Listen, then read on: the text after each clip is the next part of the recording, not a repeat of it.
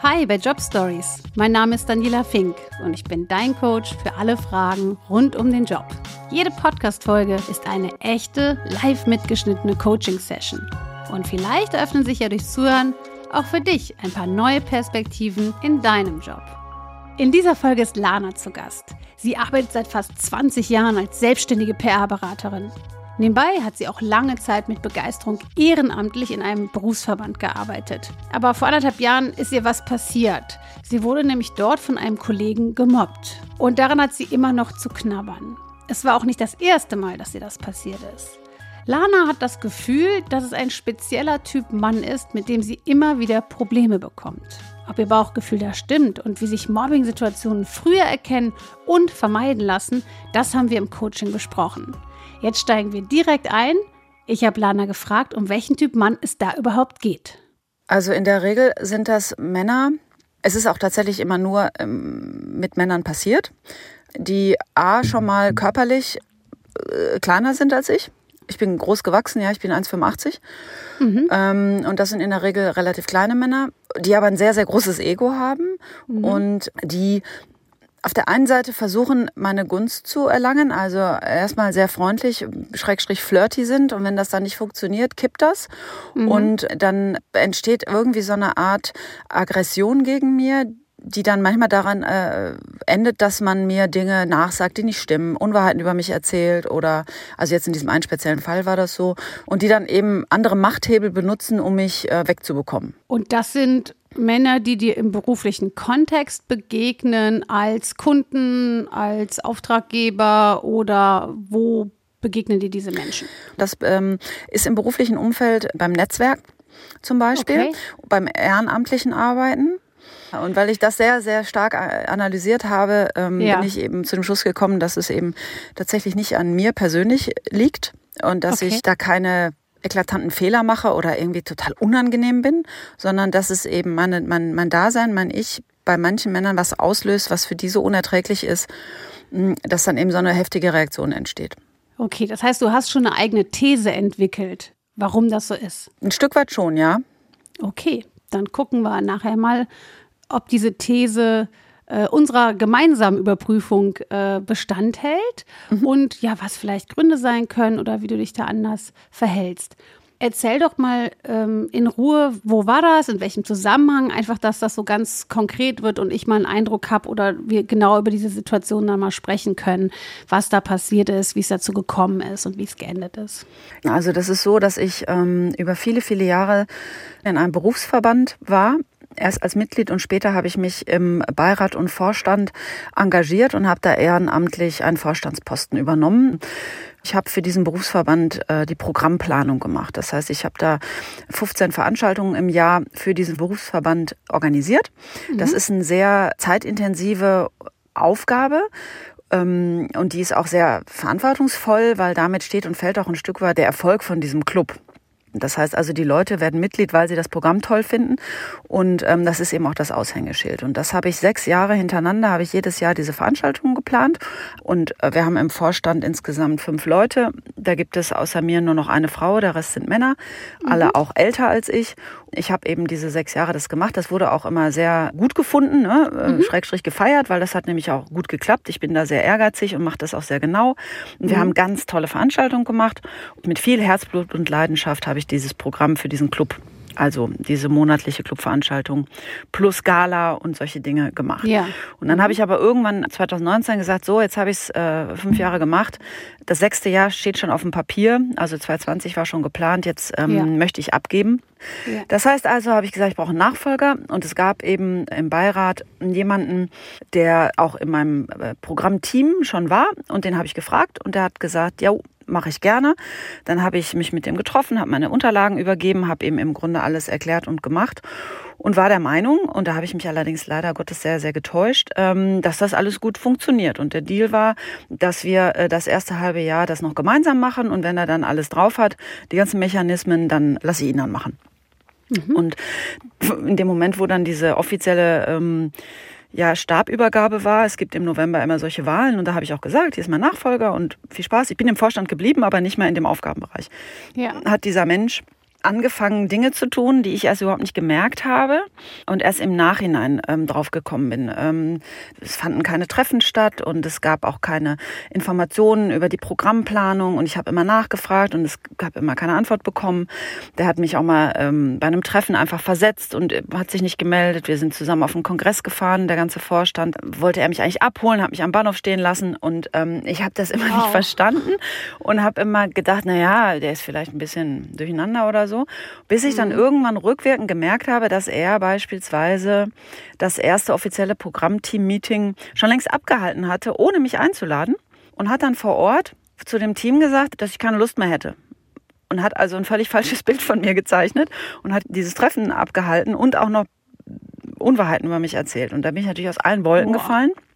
Ja, das war, das habe ich auch erst ein halbes Jahr später überhaupt mitbekommen, weil ich ticke halt nicht so in diesen strategischen, intriganten äh, mhm. Mechanismen. Ich merke sowas halt einfach nicht.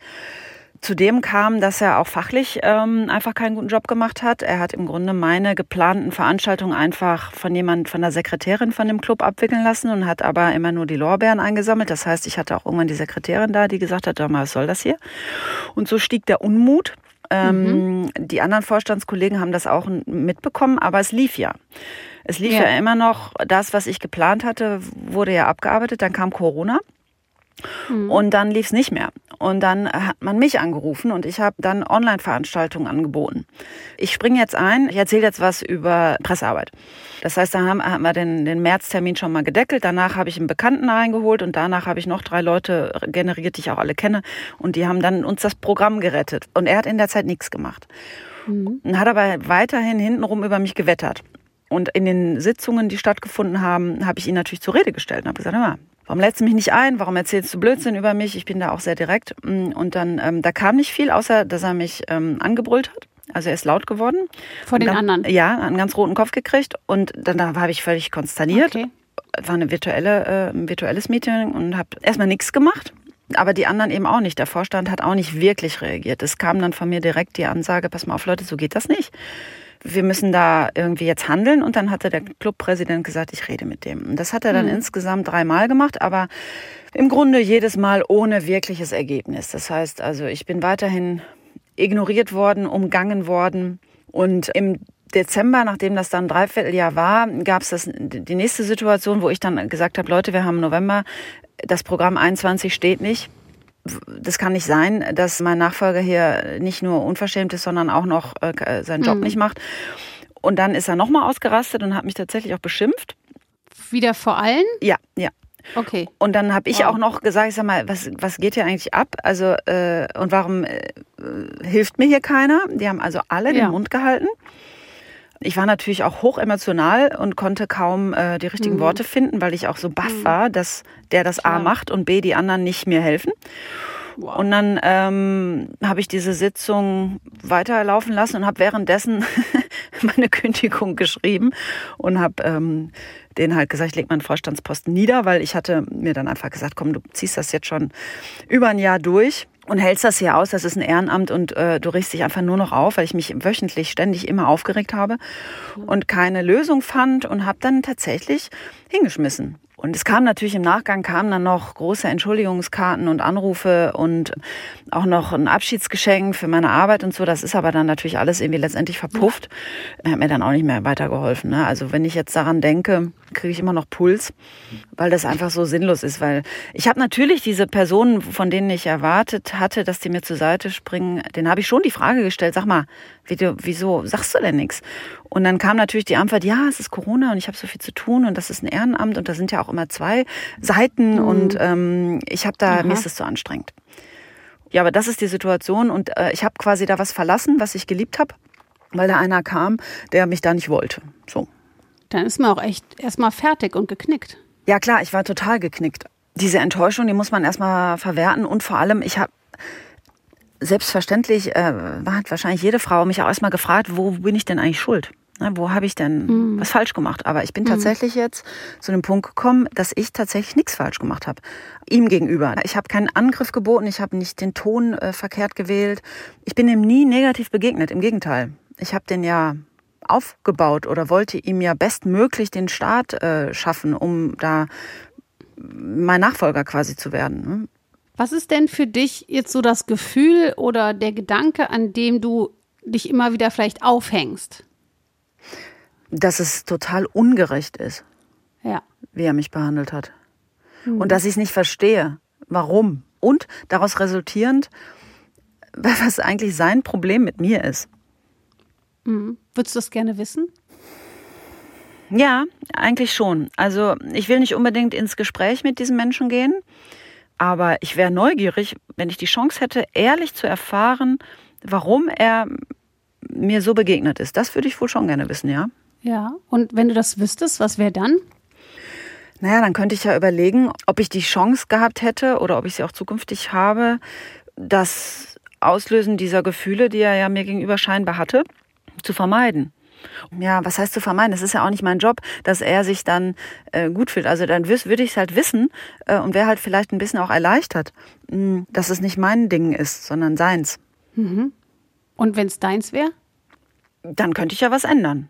Mhm. Dann könnte ich ja möglicherweise an meinem Verhalten oder an meinem Tonfall oder was auch immer, würde ich mich mehr hinsetzen, was weiß ich, dann könnte ich vielleicht vermeiden, dass ich, dass ich in irgendeiner Weise da was auslöse, was ich überhaupt nicht auslösen will. Dass ich vielleicht anders war, echter wahrgenommen werde.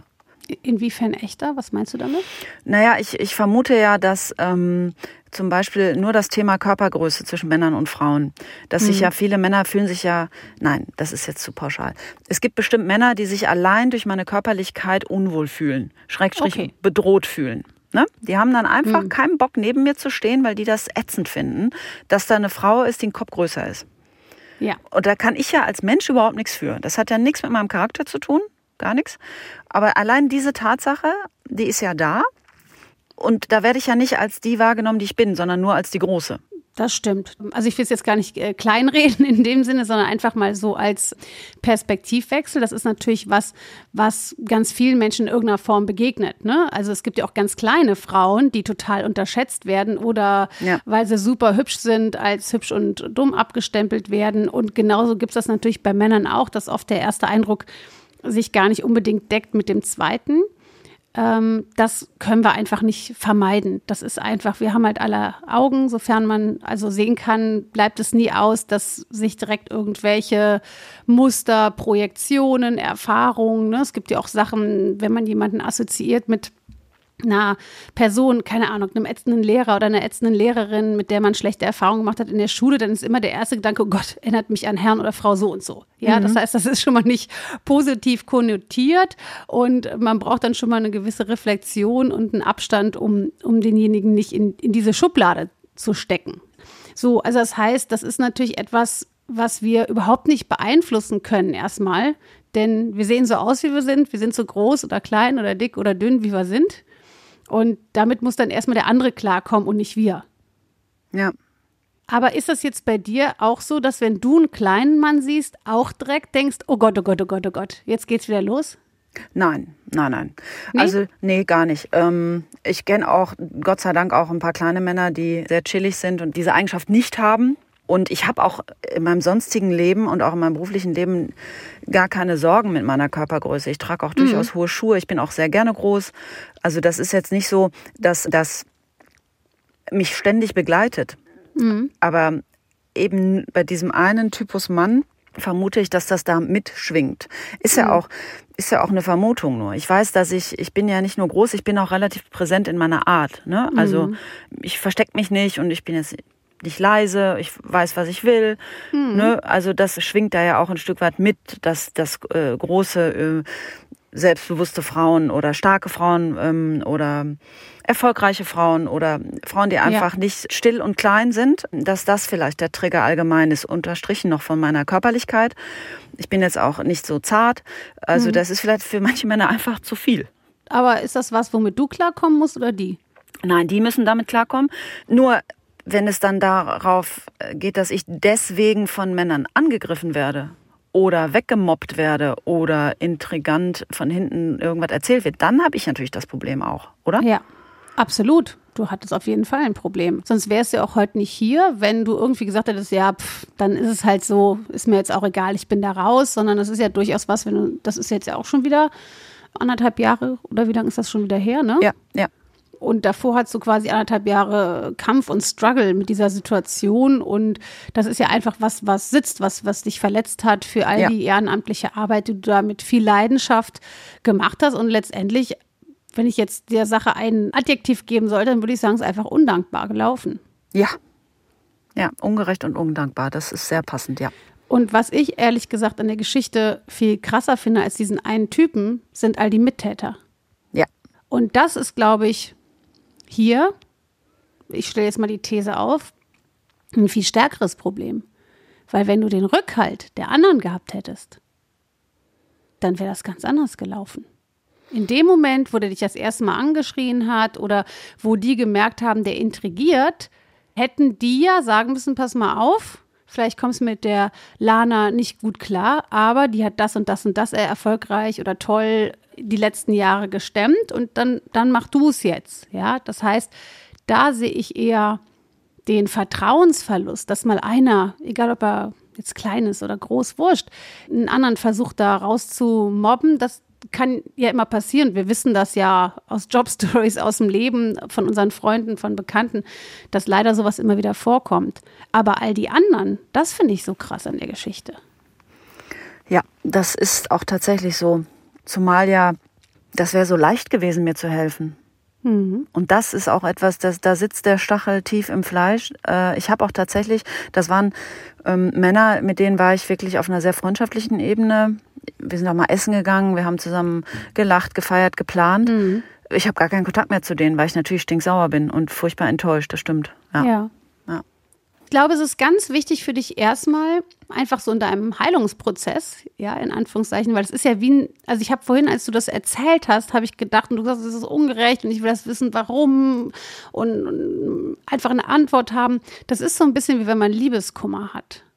Ne? Oder wenn, wenn man verlassen wird von jemandem, den man noch liebt oder den man nicht verlassen möchte, aber die andere Seite will nicht mehr. Menschen wollen halt Sachen verstehen. Und das ist halt genauso, wenn jemand stirbt und man denkt, Mensch, der war doch so jung oder warum jetzt oder so. Das ist halt, es gibt Fragen, die werden wir nie im Leben beantwortet bekommen. Und das ist halt, glaube ich, auch das Schwierige jetzt gerade bei dir, dass du nie Fragen beantwortet bekommen wirst, warum das letztendlich so gelaufen ist.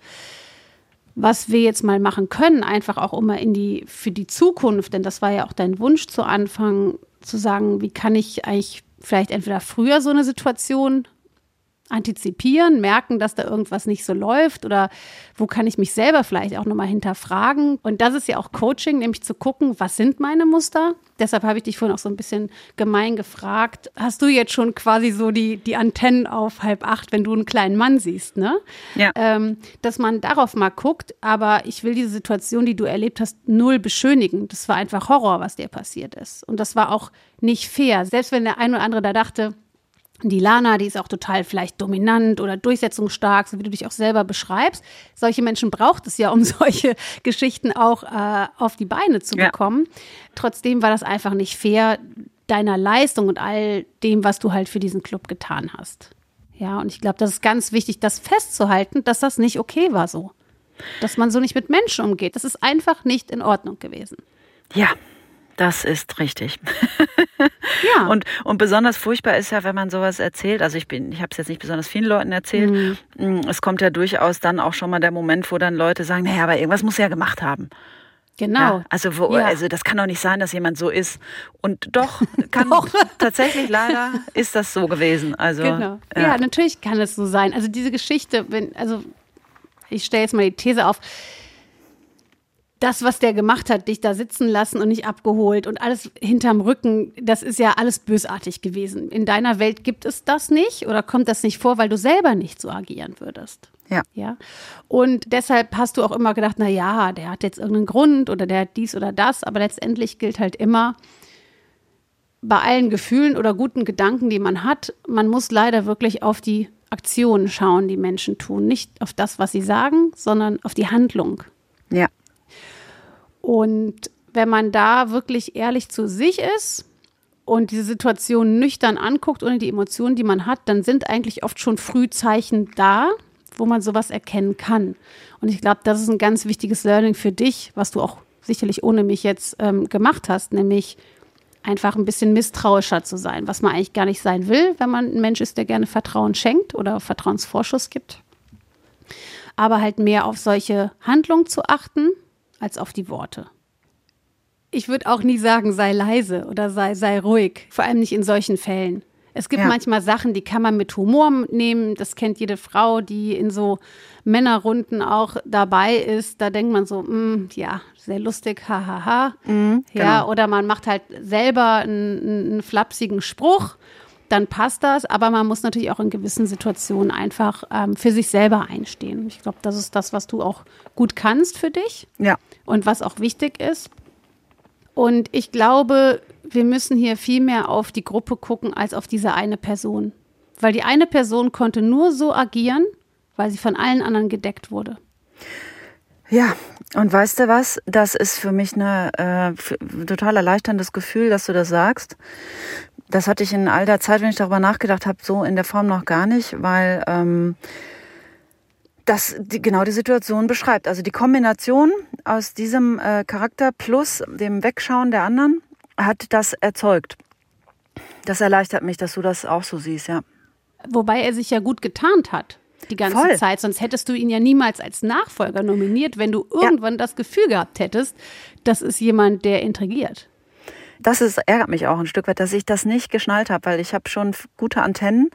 Da bin ich voll ins offene Messer gelaufen und habe es überhaupt nicht verstanden. Ich habe aber auch eine vertraute Person gefragt, wie sie den eingeschätzt hat vorher. Die hatte das mhm. gleiche Empfinden, also der scheint ja. da sehr geschickt zu sein. Ja. Er hat auch natürlich, der hat Komplimente gemacht und der hat auch geschleimt. Der hat auch mal, oh ja. ist auch mal ein bisschen übers Ziel hinausgeschossen mit seinen Komplimenten. Da habe ich dann auch gesagt, komm, ne, das muss jetzt nicht sein. Mhm. Das war jetzt nicht eine richtige Form der Belästigung, aber ich habe so gemerkt, gemerkt, das geht jetzt irgendwie in eine Richtung, die brauche ich nicht. Ja. Ähm, das hat er bei vielen Frauen drauf. Also er hat eine sehr ich würde bei uns das halt Schleimer, ne? Also ja. ähm, ne, das, das hat er schon drauf, aber gut, das, dafür verurteile ich ja nicht sofort jemanden. Da denke ich mir halt, ja komm, ist egal, wie du schon sagst. Genau, aber ich habe es nicht gemerkt. Ich habe also diesen manipulativen Zug an ihm nicht vorher erkannt. Und das ist echt äh, krass, mhm. dass mir das passiert Der ist. Wolf im Schafspelz. Ja. Ja, und das haben die anderen vielleicht auch nicht gemerkt. Und ich stelle jetzt mal eine These auf. Heute ist Tag der Thesen, aber so ist das im Coaching. Man stellt Thesen auf und überprüft dann, ob die richtig sind. Ja. Könnte es sein, dass es den anderen letztendlich auch egal war, Hauptsache jemand macht die Arbeit? Yes. Ob du das machst oder der Karl oder der Klaus oder die Petra oder die ja. Julia? Das wurde mir auch so gesagt. Mir wurde gesagt, wir haben doch sonst keinen, der das macht. Hm. Also schlucken wir lieber all das, was der ja. macht. Und wir haben auch gar keine Werte hier in unserem Club. Da kann auch einer, der das sechs Jahre erfolgreich gemacht hat, einfach mal weggemobbt werden. Ist egal. Hauptsache der Club läuft. Ich bin aber auch nicht der Typ, der sich jetzt denkt, oh, hoffentlich geht das alles im Bach runter. Ne? Das ist natürlich auch äh, Mist. Das denke ich nicht. Aber ich gucke trotzdem mal mit einem Auge drauf, um zu schauen, was da so läuft. Die äh, Mitgliederzahlen schwinden natürlich. Ähm, das verschafft mir leider keine Erleichterung, aber es ist eine Bestätigung dessen, dass da tatsächlich was nicht gut läuft. Aber ja, das ist genau das, was ich nicht verstehe, wenn man aus lauter äh, Faulheit oder Gleichmütigkeit dann sowas sagt. Hauptsache, da ist überhaupt irgendjemand. Ja, das ist ja oft bei solchen Menschen, die so manipulativ arbeiten, ranschleimen, ranschleimen, ranschleimen, Komplimente machen, bis derjenige sowas wie im Netz der Spinne umgarnt ist, ja. ja, ja und dann platzt die Bombe, beziehungsweise dann kannst du dich nicht mehr bewegen, weil du halt so von der Spinne eingewoben bist. Ja.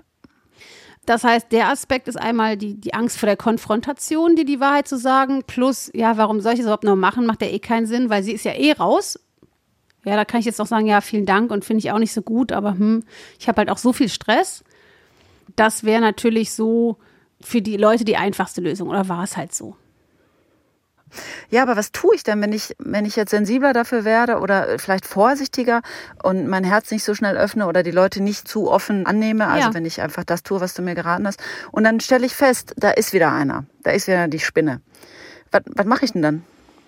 Ja, du kannst ins Spiel einsteigen oder du kannst sagen, ich steige aus. Das sind ja Psychospiele. Und natürlich wirst du jetzt, und das ist vielleicht etwas, was dir jetzt erstmal nicht schmeckt, nämlich, dass du dich veränderst, weil Erfahrungen verändern uns. Und diese Erfahrung hat dich verändert. Und hinter Wut steht immer Trauer. Ja.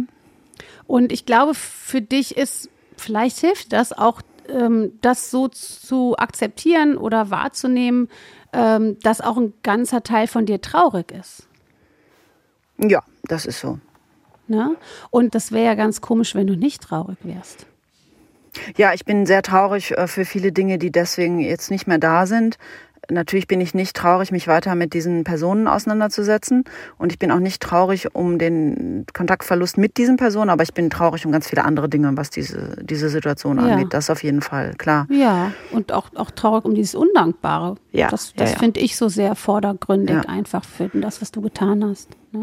Also das heißt, wenn ich jetzt zukünftig mich wieder irgendeinem Netzwerk anschließe, werde ich mich äh, das bestätigt eigentlich das, was du sagst, natürlich nicht mehr so reinhängen und nicht mehr so hier schreien und sagen, ich mache das schon. Ähm, das ist ja ein Effekt. Und ähm, dann einfach da vorsichtiger mich einfach bewegen, meinst du? Ich würde jetzt nicht sagen, sei nicht die, die du bist, aber ich würde, glaube ich, jetzt erstmal beobachten und die Strukturen, und das ist ja auch ganz oft in, das ist ja Clubs sind ja nichts anderes als Vereine, sind nichts ja. anderes als große Unternehmen, in denen es Hierarchien gibt. Ja. Es geht halt oft auch um den Titel, ich bin der Präsident, ich bin ja. der Vorstand, äh, der Vorstandsvorsitzende, ich bin der Aufsichtsrat, ich bin, ja, ja, so. Und das darf man halt nicht unterschätzen. Was bei dir einfach aus dieser Leidenschaft und dem Impact für die Gemeinschaft geboren ist, ist bei anderen ein ganz anderes, eine ganz andere Strategie, nämlich ein Kalkül für, für Macht, für Position, für Selbstbestätigung. Und so haben alle Menschen verschiedene Ausrichtungen, wie sie an gewisse Ziele kommen oder was sie damit bewirken. Und du hast eine ganz andere Ausrichtung. Dir ging es darum, möglichst geile Veranstaltungen für die Mitglieder zu machen, dadurch attraktiv zu sein, neue Mitglieder zu generieren, über Mund ja. zu Mund. Das, so geht das ja. Ne? Oder so ist ja, de ja dein genau. Netzwerkgedanke. Genau. Und genauso ist es ja auch in Unternehmen.